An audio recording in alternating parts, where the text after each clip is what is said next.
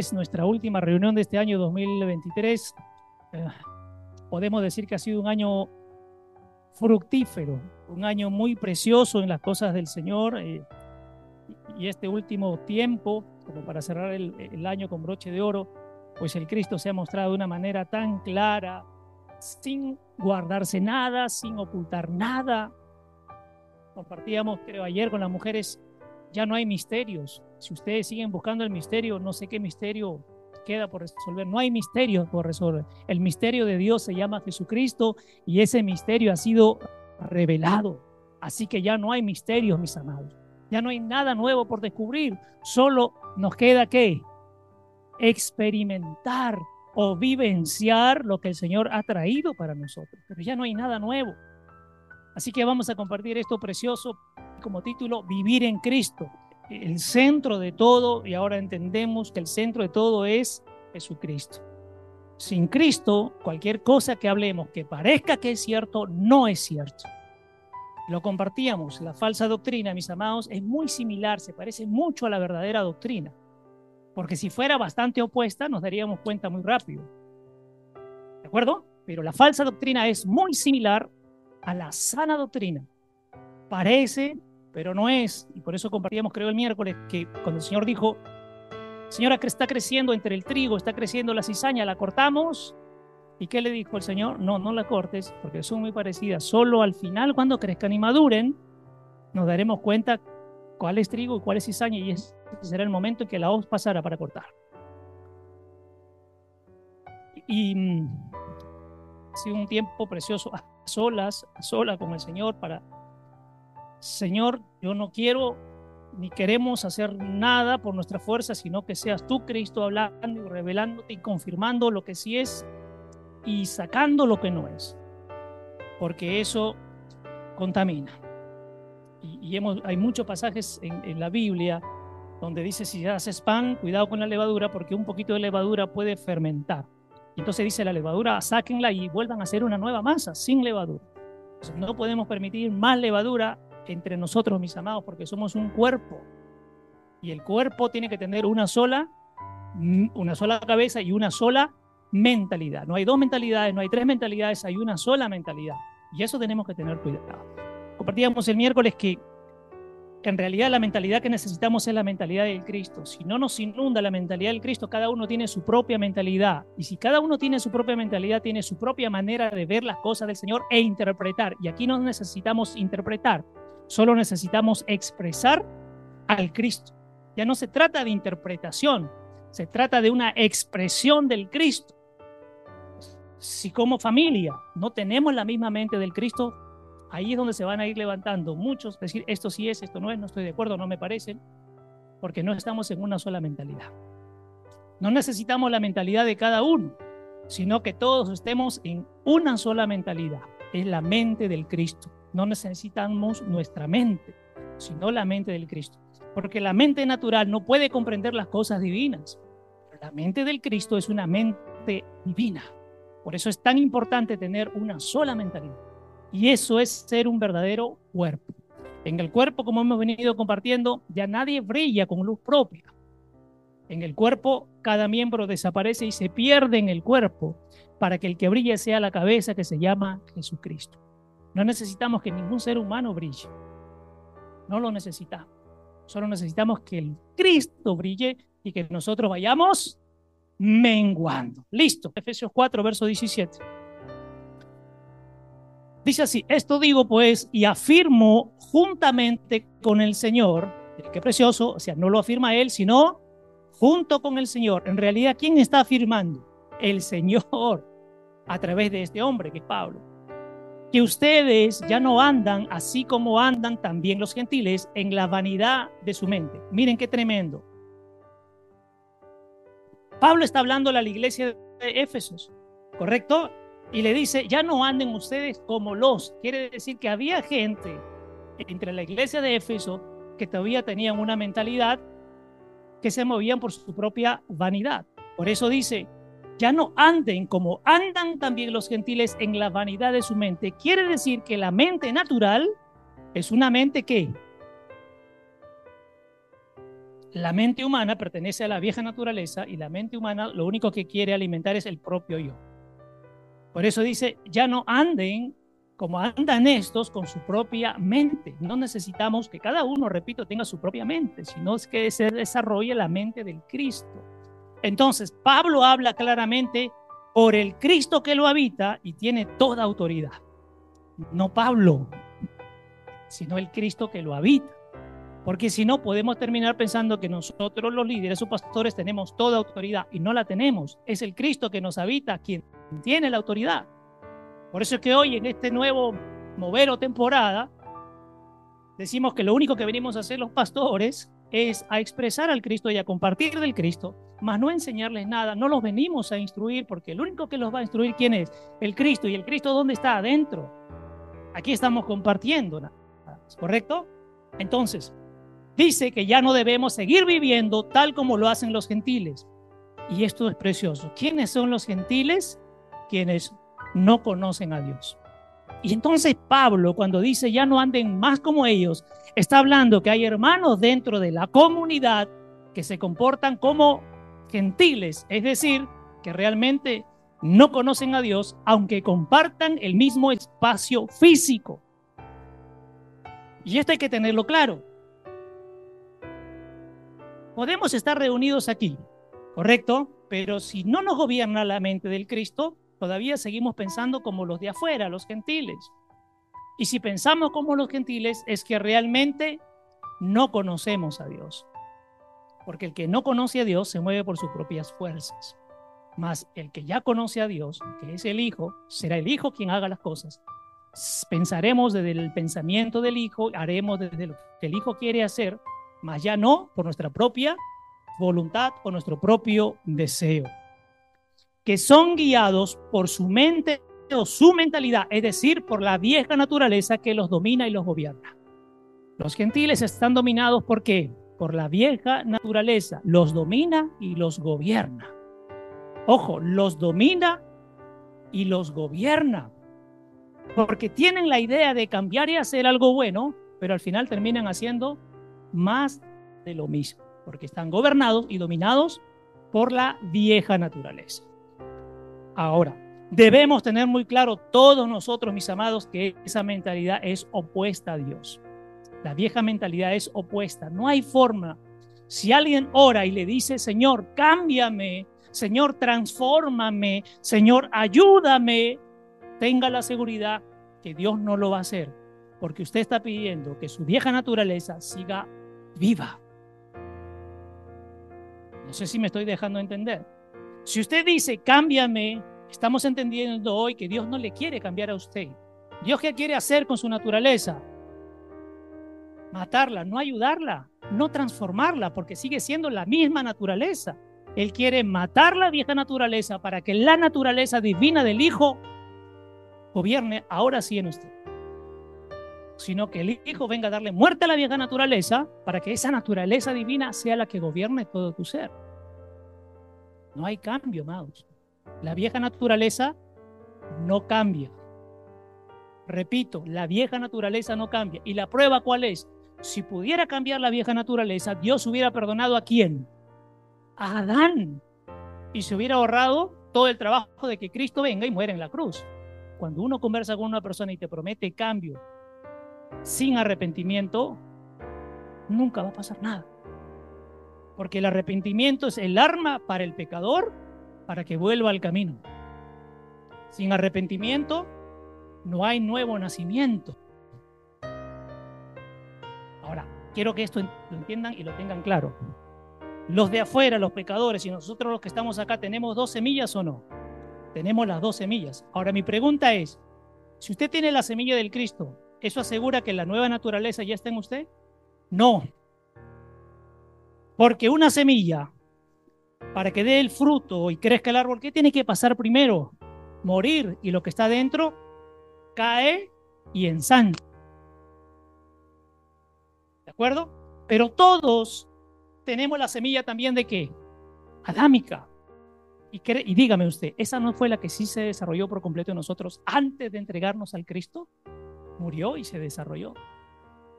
Entonces, ojo, hasta los de afuera tienen la semilla pero no tienen desarrollada la naturaleza divina. Solo está en semilla. Y pueden morir solo en semilla. Nunca creció la nueva naturaleza. Puede pasar entre nosotros los creyentes también. Si esa semilla del Cristo no muere, la nueva naturaleza no puede crecer, no puede expandirse. Por eso entendemos cuando Pablo le dice a los que están en la iglesia de Éfeso, hey, ya no anden como los gentiles, porque tienen estas características. Entonces, alguien preguntaba ayer, ¿cómo me doy cuenta que el Cristo se expresa en mí? Porque es bonito hablar del Cristo, pero ¿cómo me doy cuenta en mi vida diaria? Por el, el comportamiento que tenía antes, ya no puede ser el mismo, porque el Cristo ya se está expresando a través de mí. Si yo sigo teniendo el mismo comportamiento, es mi vieja naturaleza, aunque diga que el Cristo vive en mí, o que yo leo la Biblia, o que yo hablamos, inclusive pueden traer su ofrenda y, y su ofrenda puede ser un pecado. Puedo estar adorando y alabando, pero mi alabanza y adoración puede ser un pecado porque estoy haciéndolo desde mi vieja naturaleza y al Padre no le agrada la vieja naturaleza, solo la naturaleza divina. Por eso miren qué interesante esto, podemos estar sentados acá, mis amados, pero si no morimos y no nace la nueva naturaleza o no expande la nueva naturaleza, seguimos viviendo en la vieja naturaleza, aunque estemos sentados aquí años de años. Por eso el 2024 tiene que ser, hey, muerte, y una vez por todas, para que la nueva naturaleza sea la que se expanda. Si yo estoy aquí hablando del Cristo, hablándoles aún de la nueva naturaleza y no muero a mí, la nueva naturaleza no está en mí, aunque lo hable. No sé si me dejo entender. El estar aquí no es sinónimo que yo ya esté en la nueva naturaleza viviendo por completo, porque se tiene que ver en dónde, en los resultados o en los frutos. Tener claro que esta mentalidad es opuesta a Dios, que no quiere saber nada de Dios. La vieja naturaleza no quiere saber nada de Dios. Se opone. Parece que sí, pero no. Escucha esto, la falsa doctrina. ¿Qué naturaleza tiene? Parece que sí y habla de Dios, pero es vieja naturaleza. Se esconde. Está disfrazada nos puede engañar haciéndonos creer que está cerca de Dios, pero en realidad no quiere tener ninguna relación con Él. Mire qué tremendo. La vieja naturaleza nos puede engañar y nos puede hacer creer que estamos cerca de Dios, pero en realidad no queremos saber nada de Dios. ¿Y cómo me doy cuenta? Porque sigo viviendo desde lo que yo creo y considero, no desde lo que el Cristo quiere expresar a través de mí. Otra pregunta que surgía ayer, pero ¿cómo yo sé? ¿Cómo me doy cuenta? Quiero, ¿cómo hago? La respuesta es, tú no tienes que hacer nada. Tú no tienes que entender nada. Porque si tú dices, yo quiero entenderlo, lo estás haciendo con tu raciocinio. Se trata de dejarlo expresar al Cristo. Queremos que Cristo venga y nos dé una explicación de por qué tengo que yo creer en Él. Tenemos que entrar al 2024 comprendiendo de qué se está hablando. ¿ah? Y expresando de lo que estamos hablando. Si no, no tiene sentido. Solo lo hablamos, pero no lo expresamos. No tendría sentido. 18. Ellos, habla de los gentiles, tienen entenebrecido su entendimiento. Están excluidos de la vida de Dios por causa de la ignorancia que hay en ellos. Mire, estos cómo están excluidos. Ahora le pregunto, ¿tienen la semilla o no tienen la semilla del Cristo? Pero están excluidos. ¿Correcto? Por la dureza, ahí está la clave. No es porque no puedan, no es porque Dios no quiere, es porque ellos no quieren. Porque son gente dura de corazón, dura, porque no quieren dejar que el Cristo sea quien se exprese y quieren seguir viviendo a su manera, a su, a su forma de pensar, en su creencia, cuestionándolo todo Créame que cuando el Cristo se está expresando de esta manera, yo no lo cuestiono en nada. ¿Cómo puedo yo cuestionar al Hijo de Dios? ¿Cómo? ¿Cómo yo, creación, puedo cuestionar al Hijo de Dios, que es Dios mismo. Por eso venimos compartiendo que si uno hoy analiza la Biblia, tanto el, el Antiguo Testamento como el Nuevo Testamento, siempre habló de Cristo, no habló de nadie más. El personaje principal no era David, el, personaje principal no era Moisés, no era Isaías, no era Elías, no eran los profetas, no eran los apóstoles, no eran los pastores. Era Cristo siempre. No el ser humano, sino Cristo siempre. Pablo señala que estos viven en su propia mente. Señala que estos viven en su propia mente, por lo cual la capacidad de entender la tienen sumergida en tinieblas y en oscuridad. Porque su mente, ¿dónde está? Su entendimiento, ¿dónde está? En tinieblas. Y las tinieblas no pueden ver la luz. La perciben, pero no la entienden. Aunque pretendan conocer los asuntos de Dios, no pueden porque viven sumergidos en la naturaleza adámica, es decir, en la mente del mundo. La naturaleza vieja es la mente del mundo. La naturaleza nueva es la mente del Cristo. Solo hay dos mentalidades, no hay más. Cuando usted toma las decisiones por sí mismo y no va al Padre, usted está viviendo en la naturaleza del mundo, es decir, quien gobierna su vida es la naturaleza adámica, no la naturaleza del Cristo. Esta cualidad los hace vivir excluidos de una vida con Dios. Esta cualidad de la mentalidad del mundo los hace vivir lejos de Dios todo el tiempo. Ponga usted allí la mentalidad del mundo, siempre te hará vivir excluido de Dios. No hay forma que tú con la mentalidad del mundo vivas unido a Dios. ¿Por qué? Porque son dos naturalezas que se repelen. Pues la ignorancia, ¿qué significa ignorancia? Falta de entendimiento y conocimiento del Cristo. Eso es ignorancia. Cuando Dios acaba, acabamos de leer de la ignorancia, los mantiene alejados, es porque hay falta de entendimiento y falta de conocimiento del Cristo. ¿Quién es el Cristo? Es la vida de Dios. Cristo es la vida misma de Dios. Repito, Cristo es la vida misma de Dios. Por eso, escúcheme, si usted deja que el Cristo tome el control de su vida, realmente ¿quién está dirigiendo su vida ahora? Dios, mi amado. Pero dice aquí que solo es debido a la dureza de su corazón. ¿Qué es la dureza del corazón? Anótelo. No querer tomar la decisión de dejar de una vez por todas la vida de pecado que le produce placer. Por eso que la gente es dura de corazón, porque no quiere abandonar qué? Los placeres que el sistema del mundo le ofrece. Y por eso que hace? Se cierra. Se cierra y no aceptar a Cristo como el Señor de sus vidas. Me voy más por los placeres del mundo, el sistema del mundo, que aceptar a Cristo como mi Señor. Esta es la decisión que tenemos que tomar, amados. Yo no quiero más de mí, yo quiero más de ti. No es una oración de fe, es una decisión de vida, donde yo muero y tú vives, Cristo. Repito, donde yo muero y Cristo, tú vives. Por eso que cuesta esta decisión. ¿O no? ¿Cuesta o no cuesta? Darle muerte a la vieja naturaleza y desear el nuevo nacimiento. Eso es lo que tenemos que buscar todos, amados. Darle muerte a la vieja naturaleza. ¿Quién le va a dar muerte? Cristo, nosotros no podemos. Y desear el nuevo nacimiento la naturaleza de Cristo desarrollándose a través de mí. Esto es el nuevo nacimiento. La naturaleza del Cristo desarrollándose a través de mí.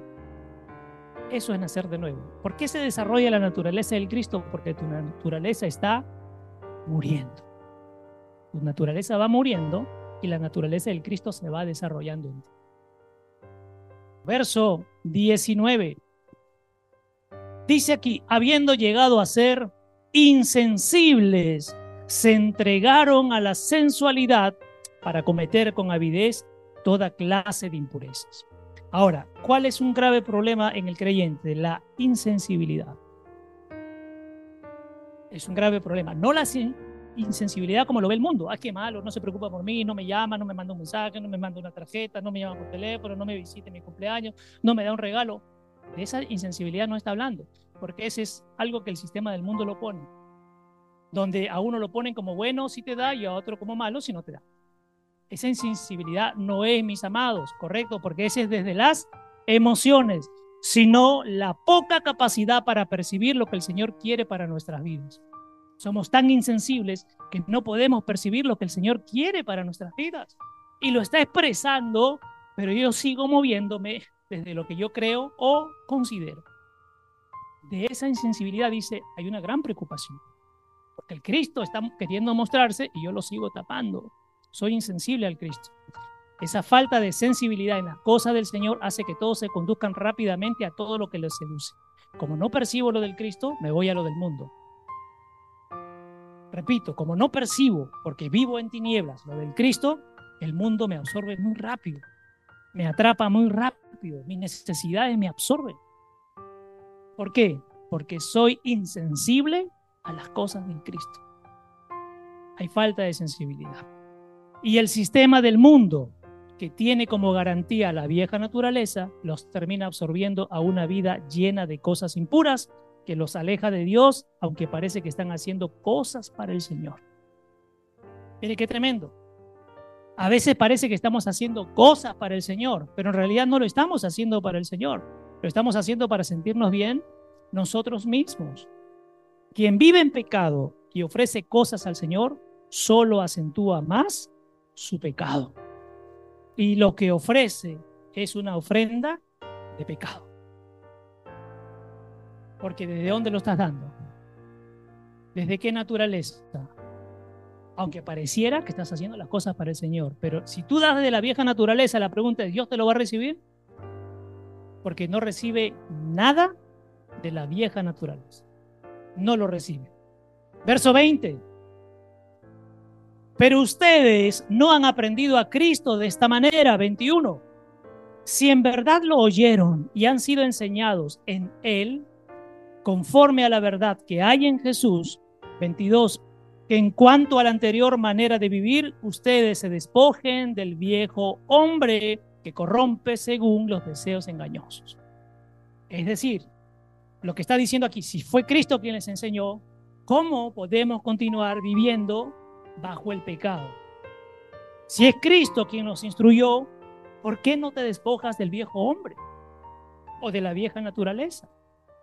si es Cristo mismo quien te ha instruido, si en verdad estamos siendo enseñados por Cristo mismo, no por hombres, entonces nuestra vida debe ser conforme a lo que Jesús ha vivido, nos ha mostrado y nos ha dejado como fundamento.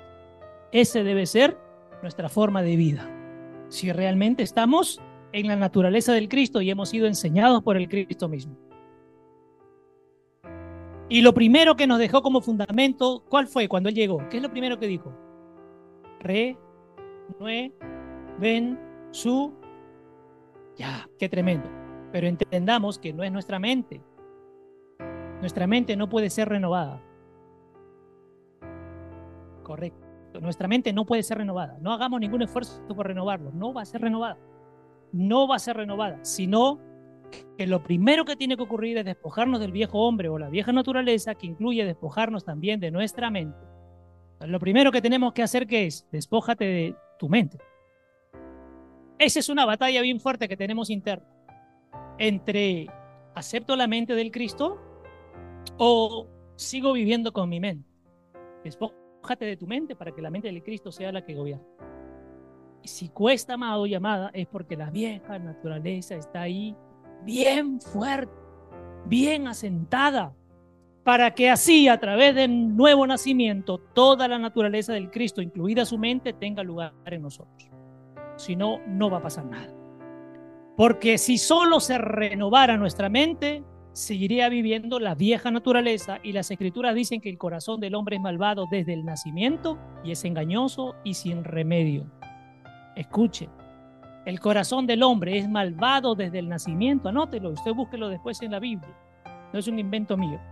El corazón del hombre es malvado desde el nacimiento. ¿Por qué? Porque trae la vieja naturaleza, que es malvada. Dos, es engañosa. miente y miente y miente y miente y promete y promete y promete, pero no va a haber cambio y no tiene remedio. Por eso si no tiene remedio, esa naturaleza tiene que ser sacrificada, es decir, tiene que morir, porque no hay remedio para esa naturaleza. Verso 23. Y aquí viene lo precioso. Y que sean, léalo por favor usted, renovados en el espíritu de su mente. Miren, qué tremendo. Que sean renovados en el espíritu de su mente. Ya no necesita de usted, necesita del Cristo. El espíritu de su mente, no la suya, sino la mente del Cristo. Solo cuando la mente de Cristo ha ocupado el lugar de nuestra mente podemos ver las cosas eternas. ¿Por qué? Porque la mente del Cristo ve lo eterno y nuestra mente ve lo natural. Con su mente usted no puede entender ni ver las cosas eternas. No puede, porque la mente humana no, puede ver lo eterno. Si yo quiero ver las cosas eternas, necesito que la mente del Cristo. Si yo quiero conocer la verdad, no puede ser desde mi mentalidad, es desde la mentalidad del Cristo, porque Él es la verdad. Si quiero conocer a Dios con mi mente, no lo puedo conocer. Pero con la mente del Cristo, sí lo puedo conocer, porque el único que conoce al Padre es el Hijo.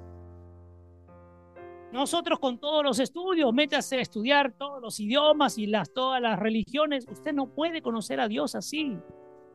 Solamente el Hijo que lo conoce le hará conocer al Padre. Usted no lo puede conocer, ¿de acuerdo? Lo, es imposible desde una mente natural. Por eso, si la mente del Cristo nos toma por completo, también va a cambiar nuestro pensar y va a cambiar nuestro caminar.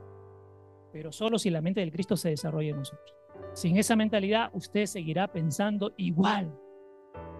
Usted seguirá caminando igual. Parecerá que ha cambiado, pero en el tiempo vuelve a rebrotar la vieja naturaleza. Porque, ojo, la vieja naturaleza se camufla, se puede camuflar muy bien. Verso 24. Y se vistan ahora del nuevo hombre. Para vestirme del nuevo, primero tengo que desvestirme del viejo. No me puedo vestir encima de lo que hay el cual, esto es precioso, escuche, escuche, escuche, o lea, se vistan del nuevo hombre, el cual es la semejanza de Dios. Ha sido creado en la justicia y santidad de la verdad. O sea, el nuevo hombre que trae como esencia es la, es la misma identidad del Dios, es la esencia de Dios. Por eso nos conviene vestirnos del nuevo hombre. Porque si usted se viste del nuevo hombre, en realidad se está vistiendo que con la semejanza de Dios. Miren qué profundo esto. Cuando la nueva naturaleza tiene lugar en nosotros, entonces realmente seremos semejantes a Dios, pues aquel que es semejante a Dios y que es Dios mismo, habita en usted. O sea, la ropa, la nueva vestidura, ¿dónde está? Adentro. Es tiempo de vestirnos. Ya está adentro. La nueva vestidura está dentro de usted. Y si usted se viste con esa vestidura, usted va, va a estar a la semejanza de Dios. Génesis los hemos creado a nuestra imagen y semejanza. O sea, no estamos descubriendo nada nuevo aquí. Solo estamos compartiendo lo que ya está. Y tenemos que entenderlo, que tú, yo, todos nosotros tenemos la capacidad de vestirnos del nuevo hombre. Ya está adentro, tómalo. Pero si quieres vestirte, asegúrate de dedicar la vieja vestimenta primero. No te la puedes poner encima porque se rasgan y se echa a perder. Sin nuevo nacimiento no hay semejanza de Dios. Apúntalo. Sin nuevo nacimiento no hay semejanza de Dios. Pues la vieja naturaleza es totalmente opuesta a Dios. La naturaleza del Cristo vive en justicia todo el tiempo y vive en santidad todo el tiempo. Pues la verdad es su bandera. Miren qué precioso. La naturaleza del Cristo, ¿cuál es su bandera? La verdad. La verdad es la bandera de Cristo.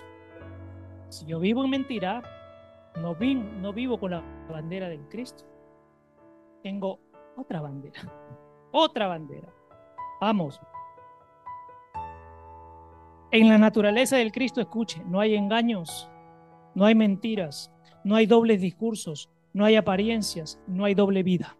Si esta naturaleza del Cristo está comenzando a expandirse en mí, a la pregunta que hicieron ayer, ¿cómo me doy cuenta que realmente estoy expresando al Cristo?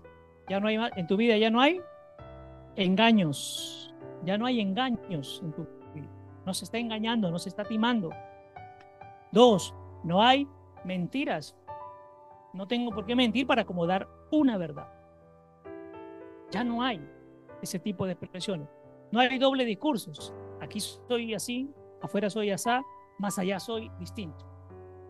Y no es que aquí digo una cosa y afuera, uy, me acomodo y digo otra cosa. No, el mismo discurso que usamos acá lo tenemos que expresar afuera, con todo el mundo. No hay doble discurso, no hay apariencias, no hay que yo trato, uy, acá me muestro, pero que soy muy tranquilo, muy tranquila, pero afuera, en mi casa soy un león. Y no hay una doble vida. ¿Cómo es una doble vida? Aquí tengo una vida de santidad y afuera tengo una vida bien demoníaca. Aquí tengo una vida de soy sobrio y afuera soy ebrio. Acá digo que hablo verdad y afuera hablo mentira. Eso no puede pasar. Verso 25. Por tanto, dejando a un lado la falsedad, para todos los que dicen, ¿cómo lo vivo día a día? Esto es una prueba. Por tanto, dejando a un lado la falsedad, hable verdad cada cual con su prójimo. La verdad tiene que ser una característica, mirarnos a los ojos y decirnos las cosas directamente, cara a cara. No a escondidas, porque entonces no estamos hablando con la verdad. Tenemos que entender este año que viene Acostumbremos a hablar la verdad cada uno con su hermano y con su hermana. Hable la verdad, no invente, no se acomode, no viva de apariencia, no tenga doble vida, no tenga doble discurso, no hable mentiras, no hable engaños, diga la verdad. Solo a través de una vida en Cristo seremos capaces de hablar con claridad y sin falsedad. Porque ya no vemos personas cuando nos relacionamos entre hermanos. Esto es tremendo. Cuando nos relacionamos entre nosotros, ya no veo, yo ya no veo a Viviana. Yo no veo a Edwin. Yo no veo a Arturo. ¿A quién veo? A Cristo, pues. Por eso, ¿cómo el Cristo puede hablar mal del Cristo? ¿Cómo el Cristo puede chimosear del Cristo? ¿Cómo el Cristo puede rajar del Cristo? Entonces, ¿quién nos habita, amados? Entonces, solo vemos al Cristo. ¿Por qué? Solo ahí entenderemos que somos todos miembros de un mismo cuerpo. Escuche, qué precioso. Solo usted cuando ve al Cristo, Cristo, Cristo, Cristo, usted entenderá que pertenece al mismo cuerpo. No es posible que mi Cristo, siendo Susana del mismo cuerpo y teniendo al Cristo, mi Cristo vaya a destruir a su Cristo. Que mi Cristo vaya y golpee un puñal por la espalda del Cristo de Mónica que mi Cristo vaya y cuando no esté Viviana, raje de Viviana, de su Cristo. Entonces, eso da a entender que no somos parte del mismo cuerpo. Porque quien habla mal de un miembro del mismo cuerpo, no pertenece a ese cuerpo. Escuche, por favor. Cuando alguien habla mal de un miembro del cuerpo, ese que está hablando mal no es parte del cuerpo. Hay un verso precioso, encuentro en Ariel, que dice, oye, estuvieron con nosotros, pero no eran de nosotros repito, están entre nosotros, pero no son de nosotros. Porque como un miembro del cuerpo, como mi mano, trataría de arrancarme la pierna derecha. Si me la arranca, no voy a caminar bien. Ya no voy a poder ser el mismo. Por eso los miembros del mismo cuerpo, un miembro no puede hacerle daño a otro miembro. El verso 25 dice, hable la verdad, cada cual con su prójimo. Si hay algo que te incomoda, dilo. Efesios capítulo 5, verso 6. Efesios 5, verso 6. Y esto es algo que Dios le viene dando en estos días. Dale y dale y suéltalo y suéltenlo, suéltalo, compártelo. Que nadie los engañe con palabras vanas, pues por causa de estas cosas, la ira de Dios viene sobre los hijos de desobediencia las palabras, las falsas doctrinas, ¿qué van a generar? La ira de Dios. Ponga usted ahí llamado. Nosotros como creyentes debemos ser claros los unos con los otros y no dar cabida a las medias verdades o falsedades. Repito, como creyentes debemos ser claros los unos con los otros y no dar cabida a las medias verdades, que en realidad una media verdad no es verdad, es mentira. Es mentira que hoy en día se da aún entre los hermanos o las iglesias. Las palabras vanas, correcto, aún se da hoy en día entre hermanos o entre iglesias. Sigue moviéndose eso, amado. ¿Qué es una palabra vana? Algo que está fuera del Cristo, ya no tiene sentido hablarlo. Es una palabra vana. Ahí está. Dice, hijitos, es la última hora. Y así como oyeron que el anticristo viene, también ahora han surgido muchos anticristos. Por eso sabemos que es la última hora. Ellos salieron de nosotros, pero en realidad no eran. Escuche, el anticristo de dónde sale. Pero dice que los anticristos salen de nosotros. ¿Qué es un anticristo? Uno con cacho. No, lo que se opone a Cristo. Ese es un anticristo. Y dice, pero salieron de nosotros, pero en realidad no eran de nosotros, porque si hubieran sido de nosotros, habrían permanecido con nosotros. Miren, qué tremendo. Entonces ahí se rompen muchas ideas, no, que todos somos hermanos, que si congregamos, todos somos, ojo, podemos estar aquí, pero hay miembros que no son de este cuerpo, son de otro cuerpo. ¿Sabe Dios de qué cuerpo serán? Porque si somos del mismo cuerpo, un miembro no le puede hacer daño a otro miembro del mismo cuerpo. Porque si le hace daño al miembro de ese cuerpo, en realidad le está haciendo daño a quién? A la cabeza. Un miembro que le haga daño a otro miembro le está haciendo daño a la cabeza, que es Cristo, porque la cabeza del cuerpo es Cristo. ¿Ya? Listo, volvemos entonces. Estamos en Efesios 6. Hay muchos falsos maestros enseñando que puedes tener una vida en Cristo aunque no te arrepientas y dejes de pecar. Yo he escuchado, ¿ah? no me lo han contado. Hay gente que, hay maestros, de qué no lo sé, por eso eh, Pablo le llama falsos maestros, enseñando que puedes tener una vida en Cristo aunque no te arrepientas y dejes de pecar. Y le dicen cosas como que en el tiempo, mira, Dios te entiende y en el tiempo te irá cambiando. Para empezar, no hay que en el tiempo y dos, te irá cambiando, no, porque no te va a cambiar a ti. Y escuche, son falsos maestros, es falsa doctrina porque le están hablando a tu alma. Y en realidad están reforzando a la bestia o a la vieja naturaleza, la están reforzando. No se trata que en el tiempo, se trata que tome la decisión, te arrepientas y mueras ya. No en el tiempo. Hay que morir ya. Listo. Hay muchos que dicen haberse arrepentido, pero mantienen una vida de pecado. ¿Cuál es el sinónimo de un verdadero arrepentimiento? Preguntaron ayer. Alejarte del pecado. ¿De acuerdo? ¿Cómo ustedes distinguen una persona que se ha arrepentido de verdad? Porque ya se alejó del pecado. O está buscando alejarse del pecado por completo. Pero si no se aleja del pecado, no se ha arrepentido, amado, amada. No se ha arrepentido. si, si Yayita vendría a congregar con nosotros y canta, lava, ofrenda, llora, mm, se reúne con nosotros, pero sigue fornicando, no se ha arrepentido, no ha nacido, sigue muerta. No ha nacido. Pero tiene la semilla, sí, pero no la ha hecho madurar. Porque si lo hubiera hecho madurar, no fornicaría, no robaría, no, no hace adulterio, no mentiría, no, etcétera, etcétera, etcétera. Ojo, la semilla está, pero no ha dado fruto, pues. Echó la semilla en la maceta, pero no la regó. No le echó abono, no la sacó que le dé el sol, que le dé el aire. Ahí está nomás. Y puede tener la semilla 20 años en esa maceta, pero no da fruto, pues. O sea, no nació. No ha nacido de nuevo. Y esto tenemos que tenerlo claro porque si no por emociones podemos terminar por aceptar tantas cosas.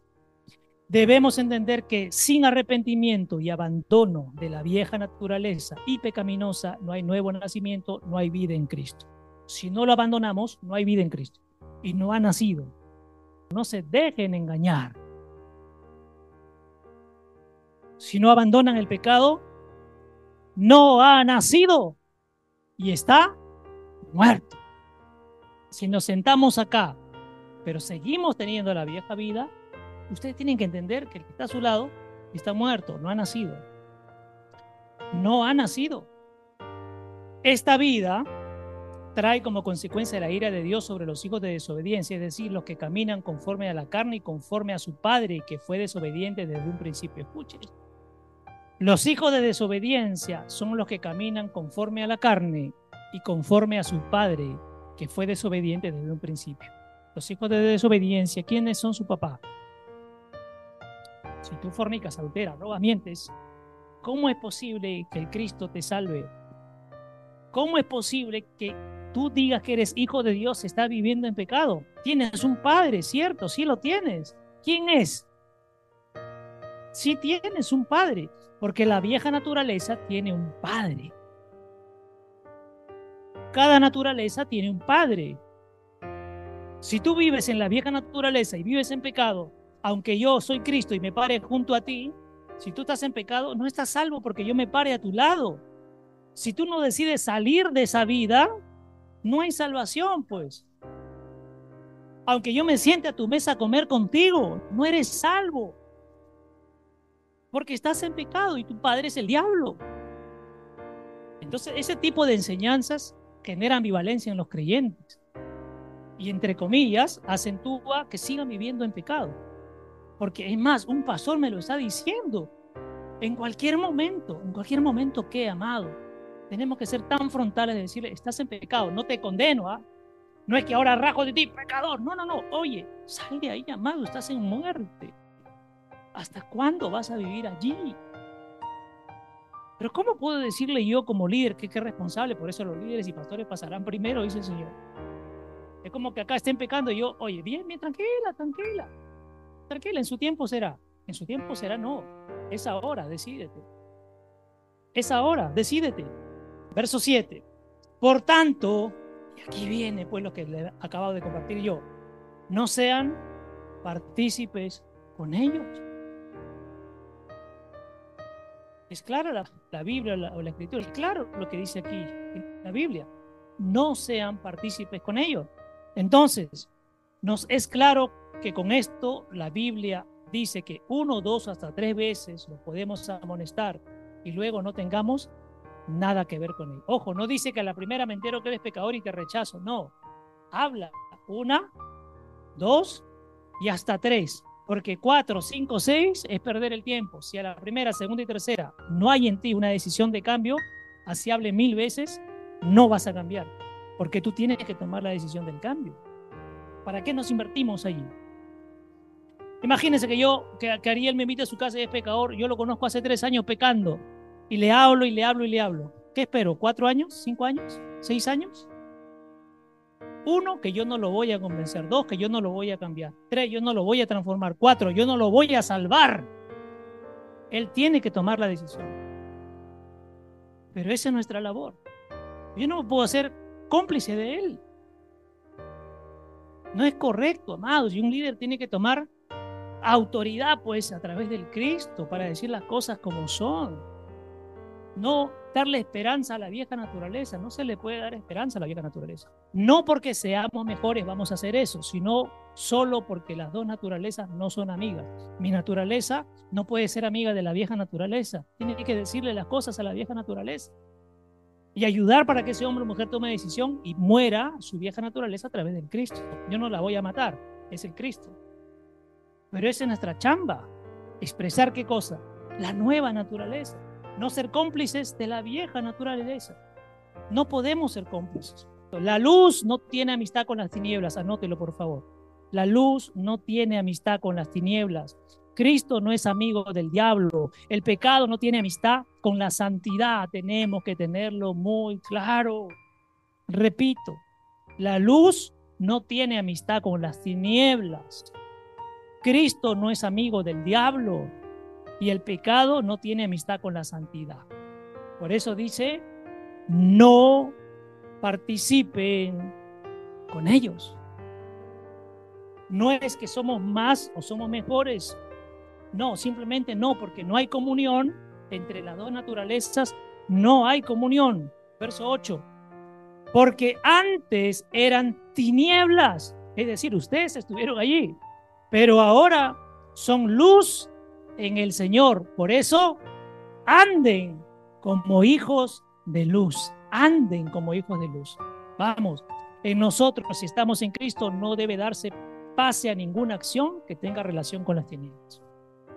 Repito, si estamos en Cristo, no podemos darle pase a ninguna acción o relación con las tinieblas. No puede haber eso. No puede haber. Sino que cada acción debe demostrar que somos hijos de la luz, llamados a expresar la naturaleza del Cristo. Escuche esto, tómalo muy en cuenta y muy en serio.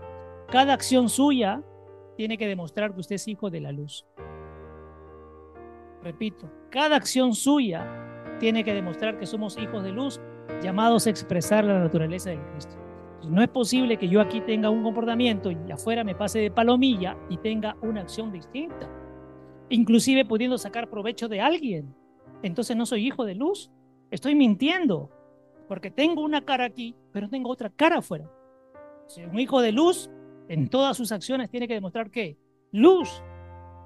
Los hijos de luz tenemos que ser justos, porque el justo vive dentro.